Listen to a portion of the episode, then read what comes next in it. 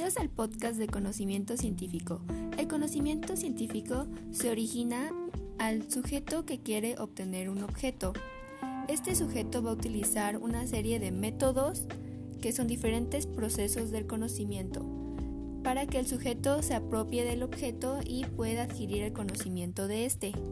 La metodología se engancha con la investigación para formar el conocimiento científico. De conocimientos científicos hay de dos tipos, el sensible y el intelectual. Y asimismo se divide en diferentes niveles, el empírico, científico, filosófico y teológico.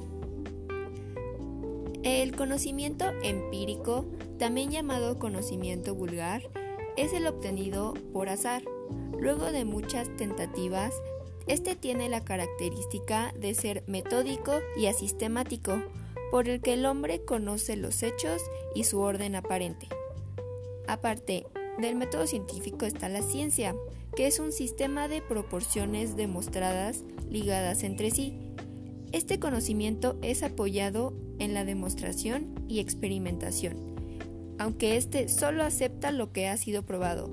Muchas gracias por su atención. Nos vemos en la siguiente.